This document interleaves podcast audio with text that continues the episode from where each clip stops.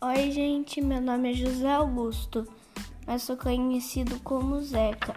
E hoje eu vou falar um pouquinho sobre o Aedes aegypti, o mosquito da dengue. Aedes aegypti é o nome do mosquito da dengue.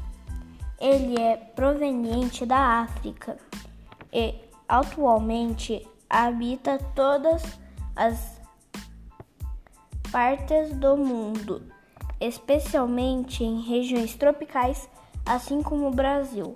As fêmeas desses mosquitos botam seus ovos em água parada e limpa, como pneu velho, garrafa vazia, pratos de vasos de plantas, piscinas paradas.